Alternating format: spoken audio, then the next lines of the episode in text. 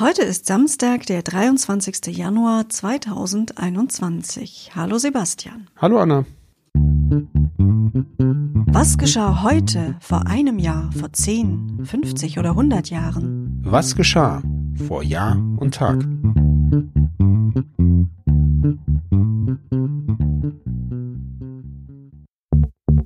Vor einem Jahr. Am 23. Januar 2020 werden in China alle größeren Veranstaltungen zum chinesischen Neujahrsfest abgesagt. Grund ist der Coronavirus. Um Katastrophen mit mitunter globalen Ausmaßen geht es auch in einigen Büchern von Gudrun Pausewang. Die Autorin ist am 23. Januar 2020 gestorben. Zu ihren bekannteren Werken gehören etwa die letzten Kinder von Schevenborn und die Wolke. Für die Wolke hat sie 1988 den Deutschen Jugendliteraturpreis erhalten. 2017 erhielt sie dann den Sonderpreis des Deutschen Jugendliteraturpreises für ihr Lebenswerk. Übrigens hat sie im fortgeschrittenen Alter noch promoviert. 1998 hat sie an der Universität Frankfurt äh, eine Arbeit eingereicht zum Thema vergessene Jugendschriftsteller der Erich Kästner Generation. Gudrun Pausewang starb heute vor einem Jahr in der Nähe von Bamberg. Sie wurde 91 Jahre alt. Vor zehn Jahren. Am 23. Januar 2011 wird bei der Präsidentschaftswahl in Portugal der Amtsinhaber Anibal Cavaco Silva mit 53 Prozent der Wählerstimmen für eine zweite Amtszeit wiedergewählt. Vor 25 Jahren. Waltraud Klasnik wird genau heute vor 25 Jahren zur Regierungschefin der Steiermark gewählt. Damit besetzte Österreich erstmals den Posten des, haltet euch fest, Landeshauptmanns. Inzwischen gibt es auch den Begriff der Landeshauptfrau. Am gleichen Tag übergab der tschechische Ministerpräsident Václav Klaus den offiziellen Antrag seines Landes auf Mitgliedschaft in der Europäischen Union. 2004 war es dann soweit und Tschechien EU-Mitglied. Vor 50 Jahren. Am 23. Januar 1971 stellte die US-Armee die Verfahren gegen vier Soldaten ein, denen vorgeworfen wurde, an dem Massaker im südvietnamesischen Dorf Milai beteiligt gewesen zu sein.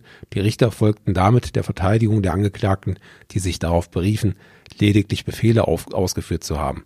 Mehr als 500 Frauen, Kinder und alte Männer wurden damals in einem regelrechten Blutrausch von amerikanischen Soldaten getötet. Am selben Tag feierte Peter Handkes Bühnenspiel Der Ritt über den Bodensee an der Schaubühne am Hallischen Ufer Berlin die Premiere. Regie führten Klaus Peimann und Wolfgang Wiens.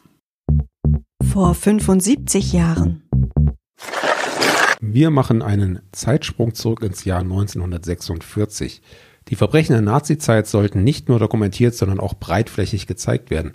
Ein 20-minütiger Dokumentationsfilm über die deutschen Konzentrationslager unter dem Titel Die Todesmühlen, den Kameraleute der alliierten Streitkräfte 1945 gedreht hatten, wurde der deutschen Öffentlichkeit in der US-Besatzungszone am 23. Januar 1946 erstmals vorgeführt. Bei einem Bergwerksunglück am 23. Januar 1946 in der Schachtanlage Reichswerk in Peine bei Hannover kommen 46 Bergleute ums Leben. Ein defekter Förderkorb war mehrere hundert Meter in die Tiefe gestürzt und hatte dort arbeitende Bergleute erschlagen.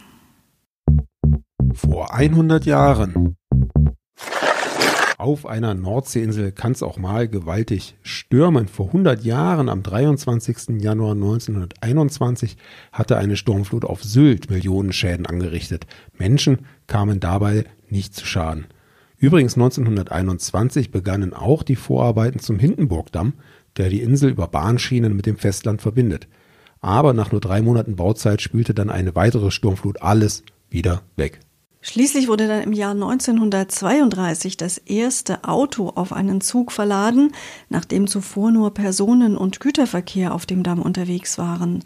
Seit 1950 dürfen die Insassen bei der Überfahrt im Auto sitzen bleiben. Zehn Jahre später fuhren dann die ersten reinen Autozüge, seit 1962 auch doppelstöckig. Die Wolke von Gudrun Pausewang, ging es da nicht um einen Reaktorunfall?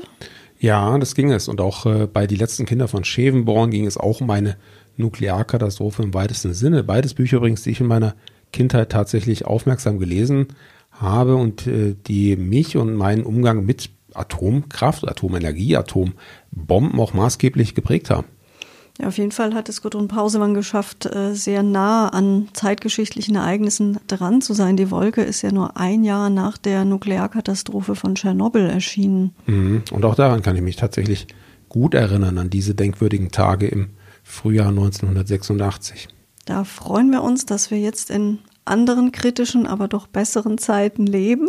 Hört morgen wieder rein, wenn es heißt vor Jahr und Tag. Einen schönen Tag wünschen euch Sebastian und Anna. Der Podcast vor Jahr und Tag erscheint täglich neu. Produktion tonbildschau.de Dr. Anna Kugli und Sebastian Seibel GBR. Mit uns können Sie sich hören und sehen lassen.